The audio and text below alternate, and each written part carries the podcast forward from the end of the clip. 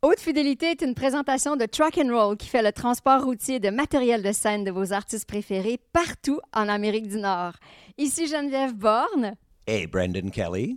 Et aujourd'hui, on a le bonheur d'accueillir Béris, l'artiste, auteur, compositeur, interprète fabuleuse et aussi une amie. Et c'est ça que je veux t'expliquer c'est aujourd'hui, cool. Brandon. Oui. Oui. Parce que tu connais bien Béris, l'artiste. Oui. Et puis aujourd'hui, je veux te faire aussi découvrir Amélie derrière l'artiste. Amélie, bienvenue à Haute Fidélité. Merci. Alors, euh, ben, nous, on s'est rencontrés dans une période qui était assez particulière.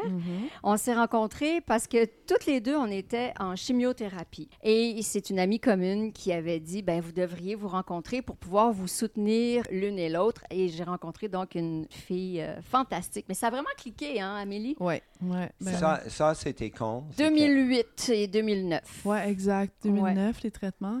Ouais, c'est ça. On a dû se rencontrer au début 2009, dans le fond. Oui, Ouais. exactement. Alors donc, ça a donné naissance à une belle amitié. Et puis un jour, Amélie est arrivée ici avec une superbe chanson intitulée Soldier. Alors Wow. Amélie, il faut que tu... J'adore cette chanson. Et c'est tellement magnifique. Alors, il faut que tu nous expliques. Quand je t'ai connue, tu, tu chantais pas, tu jouais pas de la musique, Non. tu travaillais très fort euh, dans une compagnie d'effets spéciaux en cinéma et tout Mhm. ça. Et puis un jour, tu m'arrives avec des trésors de chansons. Comment ça s'est passé, en fait, pour que tu arrives à ça? Je pense que c'est quand j'ai composé cette chanson, Soldier, chez moi, à Rawdon, euh, dans la forêt. Je me rappelle, j'étais toute seule. Euh, je me suis assise au piano, tu sais, j'avais comme un, un feu de foyer. Puis j'ai commencé à composer cette, cette chanson-là. Puis je me rappelle très bien aussi de m'être dit, ah, c'est pas bon, tu sais. C'est c'est pas bon. Et Puis- C'est une chanson Non, mais ça, c'est typique, là. Je pense que toutes les, Oh, la majorité Oui. des artistes vont dire ah. Puis, je faisais beaucoup de méditation à cette époque-là. Je sais pas si tu te rappelles aussi. euh, C'est vrai. je faisais beaucoup de, de cours de méditation, puis j'avais des cours de- d'enseignement bouddhiste. Puis ça m'a vraiment aidé, en fait, à passer par-dessus le côté un peu... euh, on en parle beaucoup maintenant, mais l'anxiété de performance, le côté un peu... euh, Ouais. euh, c'est ça, tu sais, je- je- où est-ce que tu penses que c'est jamais correct? Ouais, Mais ouais. bref, je me rappelle de cette petite voix qui s'est dit Hey, come on, tu sais, laisse faire. Si c'est bon, si c'est pas bon, on s'en fout. T'es tout seul chez vous dans ton chalet. Ouais. Fait que j'ai comme écrit. Puis là, j'ai enregistré sur mon iPhone. Puis j'ai fait écouter à, à mon ami Guillaume Chartrain, Mhm. qui est mon premier ami d'enfance, qui lui en a fait une carrière. Lui, il, a fait, il est bassiste à la base, puis ingénieur de son, puis mixeur aussi maintenant. Qu'est-ce qu'il en Donc, a à l'époque, ben, il m'a dit Hey, ça serait vraiment cool d'enregistrer ça. T'aimerais-tu ça Je dis Ben oui. Puis c'est ça que je t'ai fait écouter, en fait. Mais ça, j'en reviens pas, là. Éc- Écoute, elle arrive ici, là. Elle dit, Hey, je... Mais tu sais, on avait l'habitude là, de se retrouver chez moi comme ça, puis prendre un thé, jaser, tout ça, tu sais. Puis à un moment Oui. donné, elle dit, je vais te faire écouter quelque chose. Je me souviens, on était ici dans la pièce, là, dans Mais ma je dis pièce pas que de moi. musique. Je te dis Je pas que c'est moi. Tu me dis même pas que Non, c'est non, toi. c'est Ah ça. oui, hein? Et Ben là, oui. elle me fait jouer ça. Mais je voulais pas qu'elle soit biaisée, tu sais. Puis moi, je me suis dit, tu sais, c'est- c'est quelqu'un qui a tellement de culture musicale, qui a un goût aussi musical. Et j'étais chavirée à Puis je voulais pas la biaiser. Fait que je dis, qu'est-ce que tu penses de ce tune-là? Tu sais, comme, qu'est-ce que tu penses de ce vin-là à l'aveugle? Écoute, j'étais chavirée, là, parce que Ah, j'imagine. Premièrement, la, la mélodie, elle est hallucinante. Et là, je découvre une voix d'ange. Elle a une voix extraordinaire. Et moi, je ne savais pas qu'elle est en train de faire ça, d'explorer la musique. Je le savais Mais pas. ce que je trouve Tombé en bas de ma chaise, là. ce que je trouve fascinant, c'est que tu n'étais pas certain que c'était c'était bon quand c'est c'est évident, c'est tellement bon. Non, mais moi, je pense que ça, je suis jamais vraiment sûre. Encore aujourd'hui? Intuitivement, ouais, je peux dire qu'intuitivement, il y a quelque chose, il y a comme un hook dans la chanson, puis je sais exactement c'est quoi dans Soldier maintenant. C'est le si dans le refrain. C'est ça qui fait que, Mais ah, il y a quelque chose je qui se pas si tu veux passe. chanter un petit peu, montrer I ce que tu- didn't lose myself. En fait, c'est vraiment la progression d'accords. C'est ce que j'ai senti, mettons, dans cette chanson-là. Mais le nombre d'affaires que j'ai là, de- d'enregistrements, là, je marchais récemment, j'étais à Baie-Saint-Paul. Je marchais, puis là, moi, j'ai tout le temps de la musique en tête. Puis j'ai enregistré comme ça, da, da, da, da, tu sais. Puis ça se peut que ça donne une tune, ça se peut que ça donne rien, mais je le sais pas, tu sais. Sauf qu'il y a un message, il y avait quelque Wow. chose. Ouais, c'est ça. Mais tu Non, sais mais jamais. C'est fascinant comment on construit une chanson. Oui, c'est Ouais. mystérieux. Est-ce que tu as compris d'où ça vient? ouais. Est-ce que as-tu l'impression d'être un channel, euh, euh, de recevoir quelque chose? Est-ce que ça vient de toi, ça vient d'ailleurs? Est-ce que tu as percé le mystère de, de ça? Oui, moi, je, je suis. euh, je suis sans doute de, de, ces gens qui croient que oui, on est un channel, tu sais. Ouais. Il n'y a pas d'explication réelle, surtout, tu sais, oui, j'ai baigné un peu dans la musique, je veux dire, j'avais des cours de musique à l'école et tout, mais je veux dire, il y a plein de monde qui ont eu ça, ça n'a pas rapport. Ma sœur a aucun, tu sais, a pas ça, mon frère non plus. Je pense toujours l'histoire, c'est, c'est vraiment pas le même type de musique. Mais Keith Richards, il, il dormait un soir, c'était en 64, peut-être 65 sais, il, faisait le party, probablement il était sous, puis il avait une petite euh, machine, euh, cassette machine, puis, puis là, il, s'est réveillé à 3 heures du matin, il a enregistré quelque chose, puis là, il se lève le matin, mm. il se souvient même pas qu'il a fait ça, mais il joue play, puis là, c'est... Puis c'est Satisfaction. Puis c'est le riff là, un des riffs classiques de rock. Puis ça vient de, ça vient d'où, ça? Ça vient sans doute de beaucoup de, de disques de blues qui écoutaient. Oui, oui, oui, ça c'est certain. Tous les chants aussi, que ce soit les chants religieux euh, ou que ce soit... Parce que moi, j'ai vraiment grandi là-dessus, là, tu sais, euh, les chants religieux catholiques, là, dans le fond. Comment nous, on chantait ça. Ah, ben parce que j'allais dans une école euh, catholique, puis on avait des, des chorales, tu sais. C'est sans doute là que j'ai appris à chanter. Et on chantait une voix à la... céleste. Ben, on chantait à la chapelle. Ouais. Puis on chantait des chants religieux. Je fais des jokes des fois comme ça en spectacle mais je leur chante des extraits de ce qu'on chantait. mais c'est intéressant parce que avec tout le passé très catholique euh, ici au Québec, on parle souvent, c'est dans les années 70 que les gens ici, ils aimaient tellement le rock progressif d'Angleterre. Puis on dit peut-être qu'il y avait quelque chose un peu comme la musique de l'Église dans cette musique. Alors, c'est si tu grandis avec une certaine forme de musique. Mais il y a toutes sortes d'influences, j'imagine, pour, pour vous. Il y a de, C'est spirituel, je dirais, ouais, vraiment. Je dirais, pour moi, c'est vraiment spirituel. Puis en spectacle, pour moi, c'est important aussi de garder cet esprit-là c'est pas une performance. Je ne veux pas mettre un suit puis comme faire exploser des affaires. Il y a quelque chose de Pour moi, c'est pas là. ouais, ça se situe plus dans la connexion avec les gens, dans le partage, dans l'espace-temps. Je vais laisser des silences aussi des fois, puis tu vois que les gens sont comme ça leur fait du bien. Mais ouais, je pense que si j'avais un, tu sais, comme une genre de matrice, je dirais sans doute l'Église, les chants religieux, euh, le fait que je m'assoyais au piano, puis c'était un moment pour moi, puis éventuellement pour me guérir, parce que c'était une période extrêmement difficile, puis j'étais très perdue après ça, tu sais. Tu été aussi malade, tu travaillais pas pendant un an. J'avais 28 ans, je me définissais beaucoup par mon travail.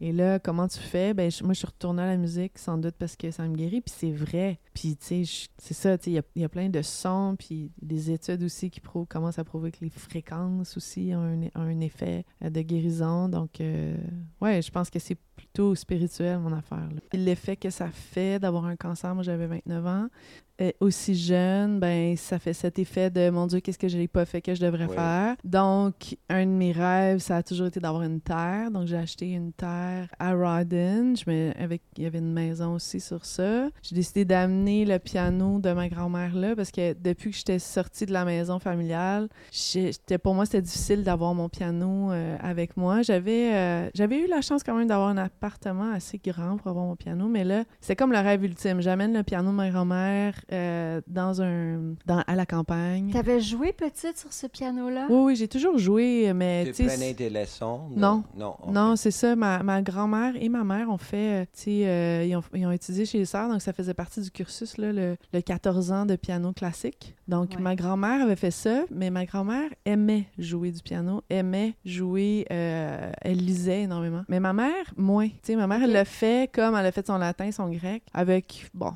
fallait qu'elle le fasse. Puis ça me fascinait parce que moi, toute petite, c'était vraiment un objet qui me fascinait depuis vraiment toujours. Pourquoi? Je sais pas, c'est dur à dire. Tu sais, j'étais vraiment, euh, tu sais, autant que j'aimais euh, les animaux, euh, mon, tu sais, mon chien, mes chats, autant que j'adorais le piano. Je me rappelle, ma mère avait un violon aussi. J'étais fascinée par le violon. Donc, petite, petite, je me couchais en dessous, je regardais, tu sais. c'est fascinant, le piano. Ouais, c'est ça. Puis c'est un beau meuble, hein. Nous, c'est un piano, c'est un baby grand. Tu sais, fait que ça prenait vraiment tout l'espace de, de le corps du salon et tout ça. Fait que, puis donc, plus tard, tu sais, je me rappelle de, juste comprendre la mécanique aussi, les marteaux sur les, sur les, cordes, puis tout ça. Fait que non, j'étais toujours fascinée. Mais je jouais vraiment intuitivement à l'oreille, euh, tout ça. Puis euh, graduellement, j'ai commencé à composer aussi intuitivement. Puis là, ben, je suis avec des amis, tu sais, un peu plus tard, 12, 13 ans, 14 ans. Puis ça, ah, tu devrais prendre des cours. Puis moi, voyant ce que ma mère était capable de faire maintenant au piano, c'est-à-dire à peu près rien. OK. Puis après 14 ans d'études, je me suis dit, ah non, je ne euh, veux, pas faire ça parce que ça va casser. C'est ça mon intuition, c'est que ça allait casser mon, ma création, ma capacité de créer. Donc, euh, Mais est-ce que tu étais déjà très musical? Est-ce que tu étais un grand fan de la musique? Oui, oui, il y avait souvent de la musique qui jouait chez nous, musique classique, euh, mais autant du Charles Bois que du Cat Stevens, que du, des Beatles. Euh, c'était assez varié, mais c'était plutôt anglophone, justement. Uh-huh. Puis, c'est ça. Mais ça a été vraiment ce déclic-là où est-ce que je me suis dit, ah ben non, dans le fond, moi, le moment que je passe au piano, c'est un moment pour moi. Puis j'ai pas envie que ça devienne une tâche, j'ai pas envie que ça devienne un devoir. J'en avais déjà assez, je pense que, tu sais, de toutes sortes de façons faire carrière là-dedans. Tu non, non, pas non, ce rêve-là. Non, puis ça n'existait pas les artistes autour de moi là. Tu sais, je viens d'un milieu qui est plutôt conventionnel. Euh, tu sais, les gens sont soit ingénieurs, avocats ou tu sais médecins, beaucoup de médecins. Euh. donc, euh, tu sais, l'idée de faire carrière, ben, c'était soit que tu étais un musicien classique. Ou une comète, là, tu sais, comme Jean-Charles Bois ou ouais, euh, Jean-Pierre Ferland, qu'on écoutait à la maison. On admirait beaucoup les artistes euh, des États-Unis, euh, de, l'Angleterre, tout ça. Donc, c'était comme, pour moi, c'était aussi loin que astronaute. Aussi loin que de dire, ah, je veux devenir astronaute. C'était même pas une option. Vers l'âge de 13-14 ans, j'avais des amis qui jouaient de la guitare. Et là, j'ai commencé à me dire, ah, euh, et, donc, j'ai commencé à apprendre la guitare. Puis je me rappelle, j'avais dit à ma mère, j'aimerais ça. Puis elle m'a dit, OK, on va aller chez Tal Mélodie, tu sais, sur euh, ce genre talent, on va te louer une guitare. Parce que, tu sais, quand t'as des ados, genre, c'est comme, ça dure 24 heures, puis c'est fini. Et euh, comme de fait, sais, ça a duré 24 heures. J'ai eu super mal aux doigts. C'est compliqué. C'est compliqué. Au début, là, je me rappelle du sentiment là, de, de passer du piano à la guitare. C'est deux mondes complètement différents. C'est dur. Ouais. Donc, j'ai mis ça de côté. Puis ma mère était très contente de sa shot. Elle est allée reporter la, la guitare. puis tout ça. Et euh, je sais pas, quelques mois plus tard, j'étais avec des amis, euh, tu sais, puis là, il y a un gars qui me dit, ben écoute, je vais te montrer trois accords, puis tu fais juste essayer d'enfiler ces accords-là, puis une fois que tu vas être capable de faire les trans, de passer d'un accord à un autre, euh, après ça, tu vas pouvoir en apprendre d'autres. Fait que là, il m'a montré, tu sais, Do, Sol, Mi, mettons, là. OK. puis, puis Ré, peut-être. C'est quoi les premières chansons que tu as jouées à la guitare? Ben moi, je fais, j'ai jamais fait de cover dans la vie, là. C'est comme, ça, uh-huh. ça m'est jamais passé par l'idée parce que j'avais pas la formation. Fait que j'ai vraiment. Ce que j'ai fait, c'est que j'ai acheté un livre, Les, les 1001 accords de guitare, puis ben, je, je faisais ça. Fait que... fait que dès le départ, tu faisais ta propre affaire. Mais là, c'est vraiment au niveau de la guitare que là, j'ai commencé à composer des chansons. Des, vraiment des, des, teen songs que j'appelle, tu sais, genre « Oh, you're leaving me », tu sais, genre des affaires vraiment poches. Mais est-ce que ça commence normalement avec la guitare pour toi maintenant, alors, pour, quand, au niveau non, de Non, non, non, c'est ça. Là, c'est vraiment, euh, vraiment les deux. Puis, euh, tu sais, je regarde, mettons, mes chansons, puis tu sais, je, je, sais pas, je pourrais pas dire exactement, je pense que c'est comme 50-50, là. Il y en a à la guitare, puis il y en a au piano. Tu sais, je suis en train de faire un, projet en ce moment euh, avec Guillaume, mon ami d'enfance, puis c'est deeply rooted. Euh, Guillaume, c'est comme mon premier ami au monde. Ce gars-là, on s'est rencontrés à la, maternelle, puis on, on, habitait à un coin de rue l'un de l'autre. Il a participé sur la, euh, à Landing, il a fait la basse, le mix, puis sur le deuxième album, il a fait tout le mix. Et en travaillant sur Encounter, deuxième projet, il m'a dit Hey, me semble que ce serait cool qu'on fasse quelque chose ensemble. Puis on s'est mis à faire des chansons, puis on s'est mis à se donner aussi des contraintes de pas d'effet. Pas d'effet sur la voix, pas d'effet, on joue ensemble. Euh, tout ça, ce côté vraiment de, plaisir, de musique, en fait. OK, fait que ça, c'est un nouveau projet. Est-ce que ça va être, euh, ça va avoir un titre euh, différent, un nom différent? Ben, c'est ça, on a pensé à ça, mais pour plein, plein de raisons, on s'est dit qu'on allait faire, ça va être le troisième album anglophone, là, OK. Ouais. Mais juste, justement, on avait pas parlé de ça, mais on parle de comment tu avais commencé, puis tout ça. Évidemment, tu es francophone. Pourquoi tu avais décidé d'écrire pour, pour la majorité de chansons en anglais? J'ai grandi à, à Ville-Mont-Royal et c'était vraiment 50-50. Et chez moi, mes grands-parents étaient euh, des agriculteurs. Ils avaient des terres à Ville-la-Salle et des terres en Floride. OK. Oh, wow. Ouais.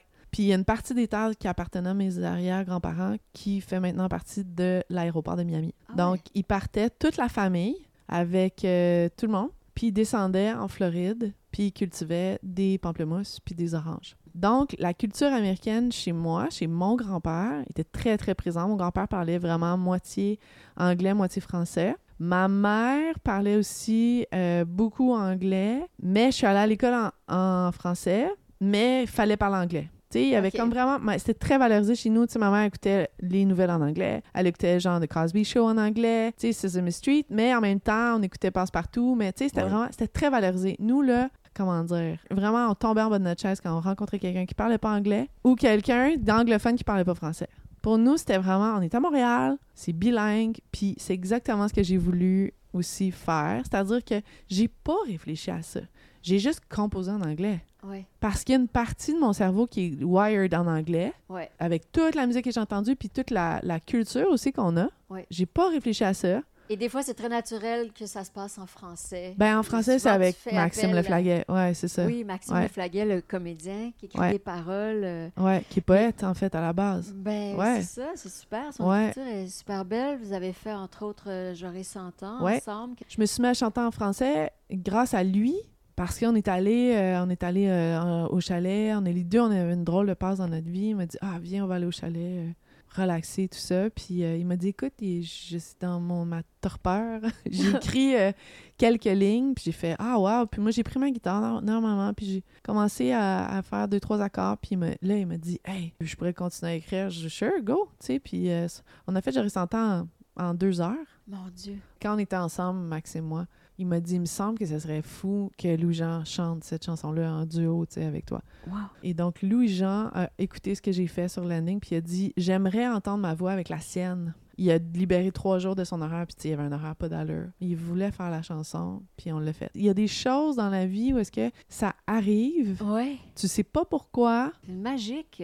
Ben, c'est ça, je sais pas. Il y, a, vraiment. Euh, Puis de, faire tout un album en français à un moment donné, est-ce que c'est quelque ouais, chose? Ouais, je suis en train de faire. Ah oui? Ouais. Ah, cool. Ouais, c'est ça. J'ai deux projets là. Tu as deux projets en parallèle. Ben oui, avec la pandémie, euh, ça nous a réorienté un peu, on va dire ça. d'écrire en français, est-ce que c'est c'est vraiment spécial que tu dises ça parce qu'il y a deux jours, j'étais à Charlevoix. Puis euh, j'étais vraiment littéralement dans mon lit en train de me dire, j'avais des paroles qui me venaient, puis je me suis dit, ok, je, je, pense que je suis pas loin de pouvoir écrire en français. C'est juste que je pense que j'ai pas trouvé mon style encore, j'ai pas trouvé la façon, puis qu'est-ce que je veux dire exactement. Mais ce dont je me suis rendu compte, c'est que l'émotion est très différente quand je chante en français puis quand je chante en anglais. Donc, quelle, façon? Peut-être une espèce de. Tu sais, quand c'est ta langue maternelle, il y a quelque chose de plus vulnérabilisant, je pense. Uh-huh. Je pense que c'est ça. Puis là, ben, je chante les, mots de mon ami Maxime. Oui. Donc, il y a encore toujours whoop. Tu sais, quand je chante en anglais, whoop, tu sais, je me suis rendu compte que ah, ben, peut-être qu'inconsciemment ou maintenant de plus en plus consciemment. Ouais. Je me cache un peu, tu sais. Ça m'arrange. Ouais. Ça m'arrange. C'est les mots de quelqu'un d'autre. Euh. C'est les mots de quelqu'un d'autre. Euh, c'est euh, oui, c'est ma musique, mais bah, c'est pas grave. Puis ouais, il y a quelque chose d'un peu. tu sais, ça, ça c'est mon, mon petit processus. le, jour, où ça va être tes mots en français. Mes mots en français. Ben, en fait, j'en ai écrit une. J'en ai écrit une pour ma mère.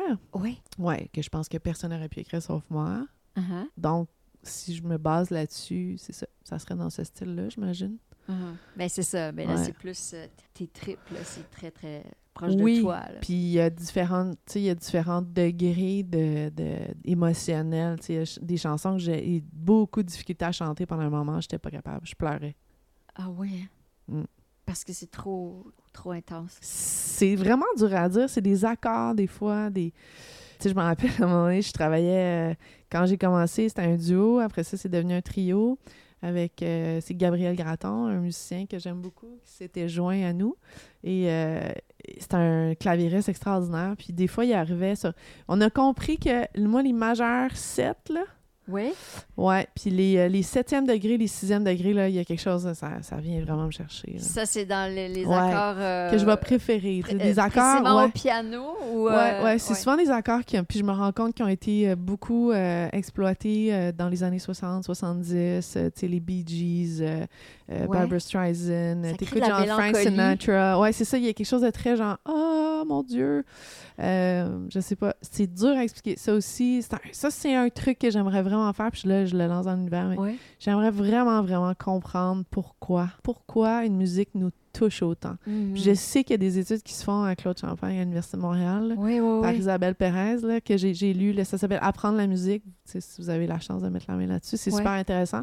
C'est comme un, cumulatif, si je ne me trompe pas, de, des 30 dernières années d'études euh, du cerveau, euh, de l'effet de la musique sur le cerveau. C'est super intéressant. Et des fois, ça fait des frissons dans la ouais, nuque. Ouais, ouais, euh, ouais. Des fois, des, des les poils te dressent sur les bras. Des fois, tu le sens dans ton cœur. Des fois, tu le sens dans tes tripes. Ouais. C'est très, très, très, puissant. oui. Puis il y a des accords, là, tu sais, comme un, mi mineur, là, tu sais, qui Ouais, c'est complètement chavirant. Là, ouais, exactement. Puis euh, il y a un aspect extraordinaire dans la carrière de Béris.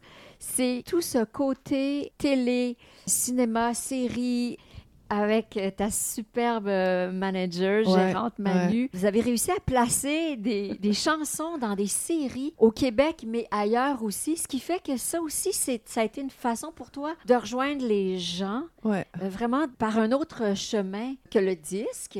alors, tout cet aspect-là, c'est génial. Parle-moi de cette dimension-là de ta carrière. Ça vient sans doute de, justement, quand j'ai travaillé en cinéma, puis je m'assoyais dans des salles de, de, de montage. Ouais. Puis, euh, tu sais, j'ai eu quand même la chance de travailler avec Jean-Marc Vallée, qui est comme quand même reconnu aussi pour euh, c'est un grand, grand musicophile. Oui. Et c'est quelqu'un qui va choisir des chansons très spécifiques pour des moments très spécifiques. Et euh, quand j'ai commencé à travailler avec lui, c'était un an après la sortie de Crazy. Oui, c'est un super film dans lequel il y a du Bowie, du Pink Floyd. Oui, exactement. Donc, on était très, très proche de ça. Puis quand il a fait, euh, il s'est fait offrir de, de faire Diane Victoria. Donc, j'étais dans l'équipe à ce moment-là. Et lui, il avait tout un concept là, de musique. Puis J'en dirai pas plus parce que je sais pas à quel point euh, il y a des choses confidentielles et, pas confidentielles, mais ça pour dire que ça n'a pas marché comme il voulait. Uh-huh. Puis on avait eu cette discussion euh, ensemble, puis euh, ça l'avait beaucoup attristé, puis je comprenais vraiment, vraiment, parce que ça change tout. Puis c'est lui, en fait, qui m'avait dit T'écoutes un film, il dit Mets mute, voir. Ah. Sur la grosse scène, mets mute. C'est vrai que. Puis c'est ça, il m'avait dit. Ça ajoute Mais c'est la. En fait, il m'avait dit ça, c'est la trame émotive. Oui. Puis, ben, tu sais, comme musicienne, évidemment, il n'y avait pas à me convaincre. On avait déjà ça aussi, on s'est changé beaucoup de musique. On dit, hey, connais-tu ça, connais-tu ça? Donc, euh, je pense que naturellement, c'est venu comme ça. Après ça, la première fois qu'on s'est fait demander pour un placement musical, c'était dans. Unité C'est ça, le réalisateur, j'oublie son nom, mais je le salue. Uh-huh. Euh, un chouette type euh, était venu me voir puis il m'avait dit écoute, il y a une scène, une grosse scène là, dans Unité 9 et j'aimerais ça que ça soit toi qui chante, mais il dit j'arrive pas à trouver dans, dans, ton répertoire une chanson dont l'histoire de la chanson collerait bien avec ah la scène. Accepterais-tu de chanter euh, une, un cover, une chanson qui t'appartient pas? Je dis ben, moi je suis prête à essayer, mais si je sens que ça marche pas, voudrais pas que vous l'utilisez. Est-ce que c'est un bon deal pour vous? Il a dit oui. Fait qu'on est allé, euh, on est allé enregistrer ça, puis c'est Je parle à l'autre bout du monde de Paul Larèche, euh, Isabelle Fuzet. C'était pas dans, comment dire, dans mon répertoire musical, j'avais pas entendu cette chanson-là. Donc j'écoute la version de Paul Larèche, j'écoute aussi Laurent Jalbert qui a fait une version de ça. Il y a eu quelques versions. Et sincèrement, je m'y retrouvais pas. C'était très country, c'était très. Euh, je voyais pas comment je pouvais euh, vraiment l'amener ailleurs. Mais là, on était en direction Québec-Montréal, puis c'était comme on s'en allait au studio. Puis il fallait que je la prenne, la chanson. Fait que je l'écoutais, je l'écoutais, je l'écoutais. Puis là, je me disais, tabarouette, comment je vais faire pour chanter ça, Puis je me suis dit, je vais me baser sur la scène. La fameuse scène où Suzanne ben sort de prison. ça fait trois ans qu'on suit Suzanne. Ben ça, va pas, ça va pas du tout, Suzanne. Elle sort de prison. Donc là, et c'est ça, que je pense, qui, qui m'a beaucoup aidé à aller trouver une interprétation qui avait vraiment, qui se collait bien euh, à, cette scène-là. C'est là que, je pense, le côté un peu populaire de l'affaire est sorti, tu sais. Ouais, ouais, ouais.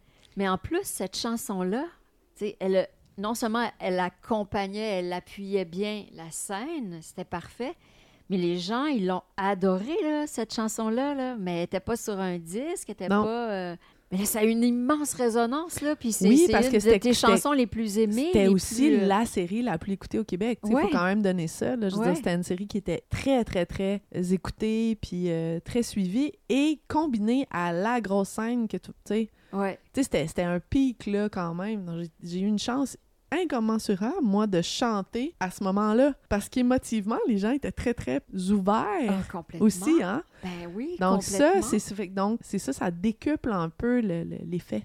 Brandon, euh, je suis sûre que tout comme moi, tu es intrigué par les tournées, les spectacles qu'Amélie donne ailleurs. Parce que, et, même encore récemment, tu étais aux États-Unis, tout ça. Puis aux États-Unis, comment ça marche? On est dans un, comment dire, une introduction de marché, essayer de voir comment ça se passe. Mais, c'est quoi le sentiment, là? Tu, sais, tu dis, OK, là, je suis à Washington ou je suis à Boston ou à New York. Ou, euh, C'est vraiment cool parce qu'en fait, les gens, tu sais, qui sont là, des fois, ils ont acheté leur billet, des tu sais, il y a un gars qui était là, il, il avait acheté son billet, il venait de Nashville pour me voir. Puis lui, c'est un gars qui est vraiment dans la musique. Puis il m'a dit ah, il nous disait, Manu et moi, il dit, si vous voulez, je vais vous aider. Il y a un circuit, tout un circuit de belles salles. Parce que la salle où j'avais joué, c'était comme, c'était correct, mais c'était un peu rock, ces bars, là. Puis, tu sais, il y a toutes sortes de circuits, en fait. plus singer-songwriter, où est-ce que, tu sais, comme, les gens sont assis puis écoutent, vraiment. Euh, là, c'était comme, je te dirais, un peu en moitié-moitié, là. Fait que j'étais contente d'avoir mon band, mettons. Tu sais, solo, ça a été tough, là. Les endroits où j'étais, là, ça a été vraiment difficile. Mais vu que j'étais en band, on, on donnait quand même la claque. Est-ce que tu es ambitieuse ou rêveuse? Je fais une différence. Oui, oui, oui. Tu la sens, cette différence-là. Quelles sont tes aspirations? Parce qu'il y a beaucoup de choses qui se passent un peu par magie. Il y a du travail derrière, mais il y a de la magie. Oui. Mais tu aspires à quoi? Voyager à travers le monde. OK. En faisant de la musique et rencontrer des gens. Parce que c'est vraiment, pour moi, ça fait partie de vraiment profondément ma personnalité. J'ai travaillé en restauration, j'ai travaillé en communication. Je suis quelqu'un qui aime vraiment rencontrer des gens puis qui aime échanger avec des gens. Euh, moi, j'adore voyager. Puis je me disais si on pouvait voyager à travers la musique. La musique, c'est un genre de passeport super intéressant qui t'amène à, tu sais, les gens qui sont en musique, souvent, c'est en général, c'est des gens assez ouverts, c'est des gens qui sont curieux, euh, c'est des gens qui sont tournés vers les autres. Ça. Donc, ça, ça serait le rêve ultime d'aller faire euh, autant des shows euh, au Japon, euh, en Australie, en Nouvelle-Zélande. tu sais, Je te le souhaite tellement. Puis là, quand Istanbul est arrivé, quand on a reçu un. T'as joué à Istanbul? C'est ça, parce qu'il y a une de mes chansons, The Pursuit of Happiness, qui, a été comme repris par un, blog super populaire à Istanbul. Puis là, là les streams ont monté en. Ça a piqué, genre. Ça, Istanbul, Ankara, euh, toutes de grandes villes euh, en Turquie. Sérieusement, là, je, sais que le, les plateformes euh, de streaming, c'est pas très payant pour les artistes, sauf qu'il y a vraiment des avantages. Complètement. Tu peux rejoindre des gens partout dans le monde. Vraiment. Ouais, ouais, ça c'est vraiment chouette pour ça, sincèrement. Il y, a, un côté très, justement, largement, il y a des gens qui m'écrivent d'Iran, tu sais, j'aurais jamais pensé. Ça me touche énormément. Je me dis, mon Dieu, aller faire un spectacle en Iran, ça serait comme incroyable, tu sais. Je comprends. Ouais, c'est ça. En Jordanie. Hein. Donc, quand tu regardes les statistiques, ça, c'est vraiment fou. Tu es capable de savoir où tes chansons sont écoutées. Donc, moi, c'est principalement au Canada. Puis après ça, c'est rapidement Istanbul. Puis après ça, c'est les États-Unis. Istanbul avant les États-Unis. Ouais, ouais, ben, c'est euh, énorme. En la Turquie, il y a beaucoup, beaucoup de gens. Puis euh, je pense qu'il y a comme il y a, une effervescence euh, là-bas qui, qui, est super intéressante. D'ailleurs, on a eu un, truc là, récemment, une possible collaboration. Maybe it's gonna happen, je sais pas. Mais c'est super intéressant parce que pour moi, cette culture-là est tellement loin, mais non, grâce à la musique. Et ça, c'est vraiment cool. C'est le langage universel qui nous met tous au même niveau. C'est l'art, puis la musique, c'en est, c'est ça. Donc, quand tu écoutes une pièce de Debussy, tu fais écouter ça à n'importe quelle personne, tout le monde va ressentir quelque chose ou pas, mais ça va générer quelque chose, tu sais. C'est vraiment magique. Et ça, c'est magique, là. Puis je pense que c'est pour ça que ça nous fait autant triper la musique. Ça nous fait triper par le, le côté vraiment universel de une note, là, c'est comme tout le monde ressent des choses par rapport à certaines notes. C'est vraiment un party dans le cerveau, en la musique. Quelqu'un qui écoute la musique, qui aime. Ah oui, c'est vraiment apparemment. Ouais, apparemment, c'est quand wouh, puis ça crée plein de, plein de circuits. Et c'est super intéressant de savoir que les religieux étaient très. Euh, incitaient beaucoup pour qu'il y ait des cours de musique dans le cursus. Oui. Donc ça, c'est super intéressant. Je ne sais pas, tu Mais c'est vrai, ça, parce que, moi aussi, intuitif? chez les sœurs, puis, tu sais, il y avait des cours de piano, des cours de... Ouais. j'ai eu des cours de flûte, là. Ouais. Mais, euh, tu sais, quand même, tu apprends à lire la musique. C'est ça. Euh, mais maintenant, quand ouais, avec, la, avec les études, on comprend qu'il ah, y a des liens qui peuvent se faire. Puis chez les musiciens, il y a plein d'études qui se font chez les musiciens. Il y a des circuits euh, neuronaux que les non-musiciens n'ont pas. Donc, c'est vraiment intéressant. C'est tout, un autre, tout un autre champ de... Mais c'est ça mais c'est complètement magique. Puis toi, tu as choisi d'en faire ta vie, en fait. De vivre pour la musique, à travers la musique. c'est vraiment ton essence. Mais la musique est vraiment. J'en ai, toujours fait, puis je dis toujours, tu sais, quand la pandémie est arrivée, puis toutes sortes de trucs, tu sais, l'industrie de la musique est très disloquée de tout bord de côté. Puis euh, je me suis toujours dit, moi, peut-être que je vais faire un autre job éventuellement parce que ça sera plus viable, la musique, parce que des fois, tu te poses vraiment des sérieuses questions. Tu vends plus d'albums, tu vends plus de spectacles, c'est la pandémie. Mm-hmm. Il y en a plus de revenus, en fait. Il n'y en a mm. plus, là. Fait que, tu sais, à un moment donné, c'est comme... On peut te faire un an, peut-être deux pour les chanceux, mais mm. à un moment donné... Mais moi, je vais toujours faire de la musique. Je vais toujours faire de la musique pour moi, à la base. Mais là, c'est comme si les gens qui ont entendu la musique, c'est comme un genre d'écho, en fait, qui revient. Ouais. Ça, c'est vraiment spécial. Parce que d'en faire un métier, c'est tout un autre, un autre parcours. Tu joues de la musique, tu sais, on a tous commencé comme ça. Tu joues de la musique dans ton salon ou à l'école ou tout ça, tu tripes, tu trouves ça le fun. Puis après ça, oups, ça sort. Puis là, ça devient un autre, un autre message. C'est un écho, en fait, qui, qui t'appartient plus. Moi, quand les gens, euh, tu sais, écrivent euh, sur, euh, sur les réseaux sociaux, puis qui me disent, je vais venir voir ton show pour la cinquième fois. Puis je suis comme, wow! Wow! Cinquième fois. Pourtant, j'ai deux albums. J'ai commencé en 2017. Parce que tu leur fais un bien immense. Ben. Merci pour ta belle musique, ta belle magie. Oui, puis merci, merci pour la conversation qui était merci à vous. tellement fascinant. Merci.